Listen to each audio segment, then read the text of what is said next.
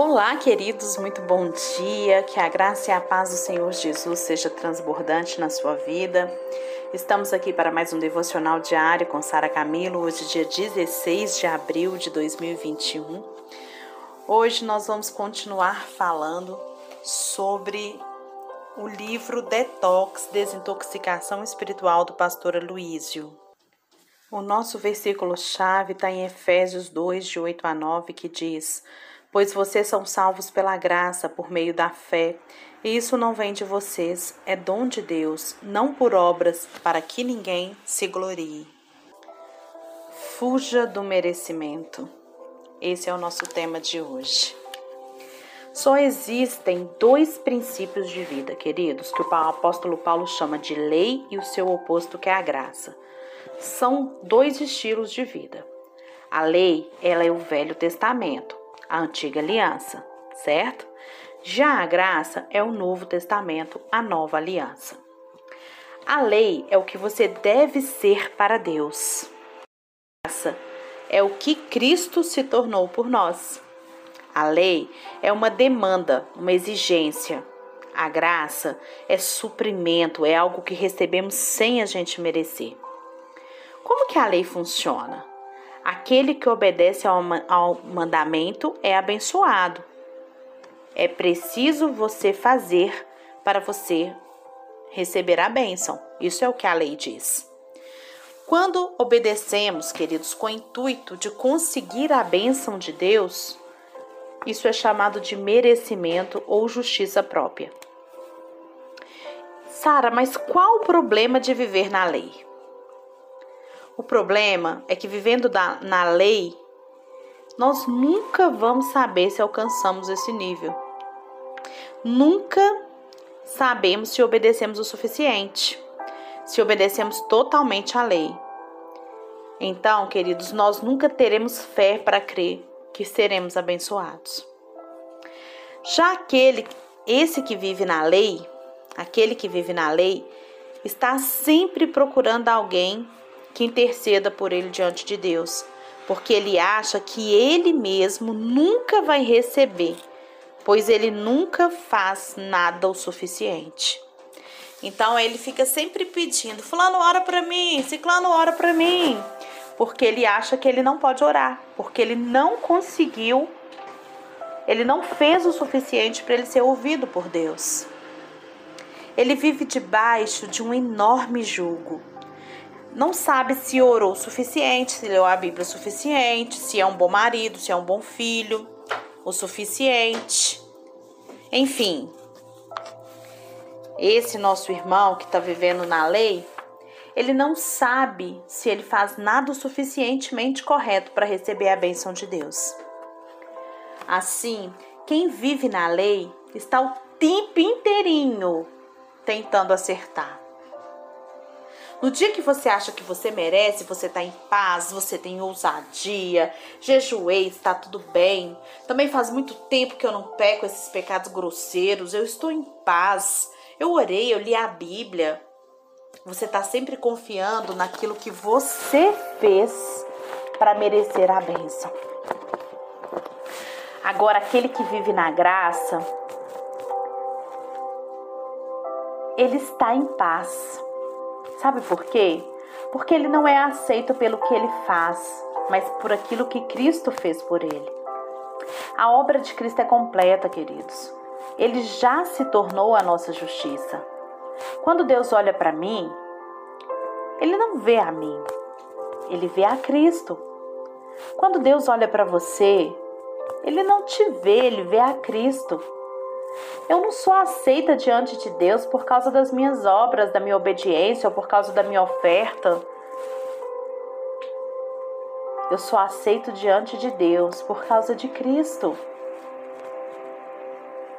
Eu sou aceito diante de Deus por causa da minha oferta, que é Cristo.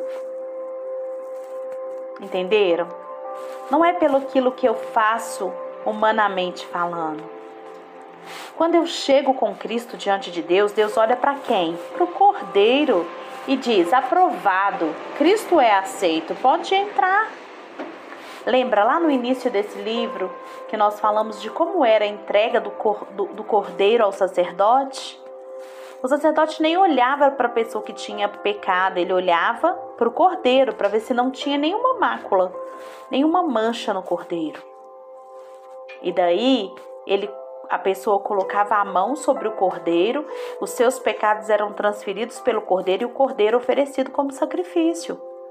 E é isso que Jesus fez por nós. Quando nós chegamos diante de Deus, queridos, ele olha para o cordeiro. Ele não olha para Sara, ele olha para o cordeiro, para Jesus e diz: Você está em Cristo, Sara? Ha, nova criatura se fez. Eis que tudo se fez novo. Pode entrar, minha filha. Eu entro porque Deus não olha para minha condição, mas Ele olha para o meu cordeiro. O meu cordeiro é Cristo.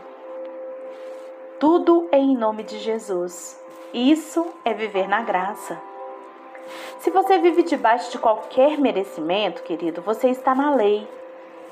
Este é o motivo porque existe muito cristão que ainda vive debaixo de maldição. Quando você resolve viver na lei e não obedece todos os mandamentos da lei, pois ninguém consegue obedecer mesmo, a maldição vem sobre você. Mas quando você vive inteiramente confia confiado no favor imerecido, a maldição não tem espaço sobre você, porque Cristo Jesus, ele já se tornou maldição em seu lugar e ele já levou tudo. Qual é o grande sinal que alguém vive na lei? Que eu vou saber se eu vivo na lei? O grande sinal, se alguém vive na lei, queridos, é se essa pessoa está vivendo dentro do merecimento e da justiça própria.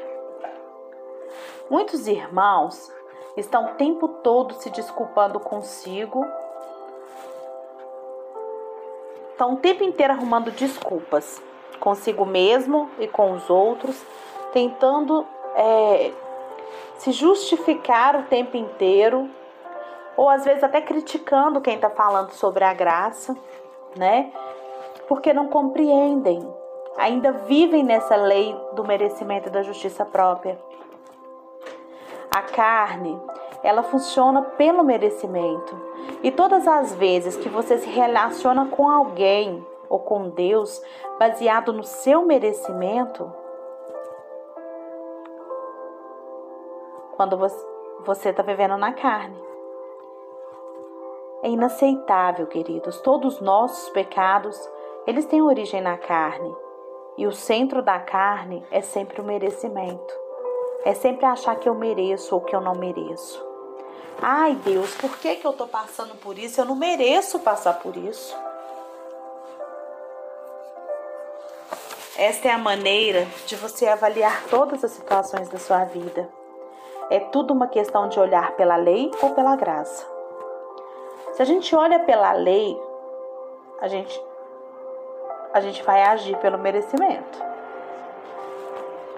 Vamos pegar aqui um exemplo do casamento para ficar mais claro para a gente.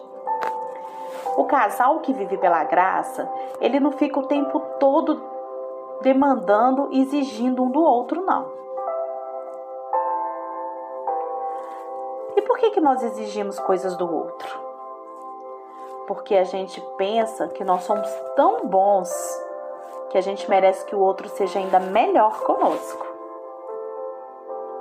O marido chega lá na sua casa e esse jantar não foi preparado. Então, qual foi a postura de um marido que vive na lei? Qual que será a postura dele na lei, na justiça própria? Ele vai falar assim: Eu tenho trabalhado duro e colocado minha comida em casa. Então eu exijo que a comida seja feita.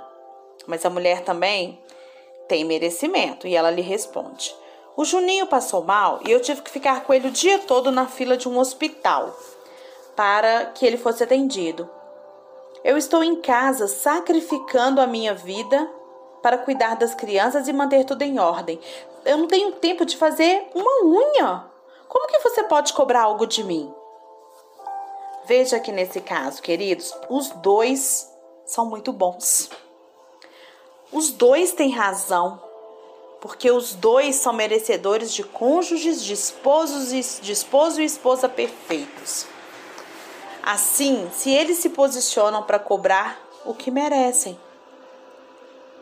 É por isso que eles se posicionam. Eles acham na cabeça deles assim: eu mereço ser tratado perfeitamente, porque eu faço tudo perfeito. Mas se apenas um deles vier para a graça, a vitória já está manifesta naquele lar. Se o marido disser: Deus me deu mais do que eu mereço, minha esposa e os meus filhos são um presente de Deus, então eu vou sair e vou comprar uma comida especial para a gente hoje. Acredite em mim, queridos, o favor de Deus vai vir sobre esse casamento. Mas e a esposa? Não se preocupe com ela, tá? Apenas creia que o Espírito vai transformá-la. O merecimento, gente, ele é a carne. Nós devemos ter muito cuidado para não despertar a carne no outro. E muitas vezes nós fazemos isso quando nós estamos vivendo também no merecimento. Eu lembro quando eu casei, é, um pastor falou para mim, Sara, você quer ser feliz? Eu falei, claro. Aí ele falou assim: faça o Rafael feliz. Porque se o Rafael estiver feliz, você vai ser feliz. E eu não tenho dúvida disso. Nesses 18 anos de casado, 17, né? Vamos fazer 18 agora em maio. É, eu, tanto eu quanto o Rafa, a gente sempre se preocupa de ver o outro bem. Então, eu fazer as coisas para ele e ver ele feliz me motiva cada vez mais a fazer mais. E quando ele faz para mim, ele me vê feliz, eu sei que ele também fica motivado. Então, vamos pensar nisso. Quem tem que dar o primeiro passo para a graça na sua vida? Para que haja mudança nos seus relacionamentos, na sua vida profissional, na sua vida financeira? Quem tem que dar o primeiro passo? Quem vai tomar essa escolha? de parar de viver pela lei, parar de viver pelo, pelo merecimento, para viver na graça e na dependência do Senhor.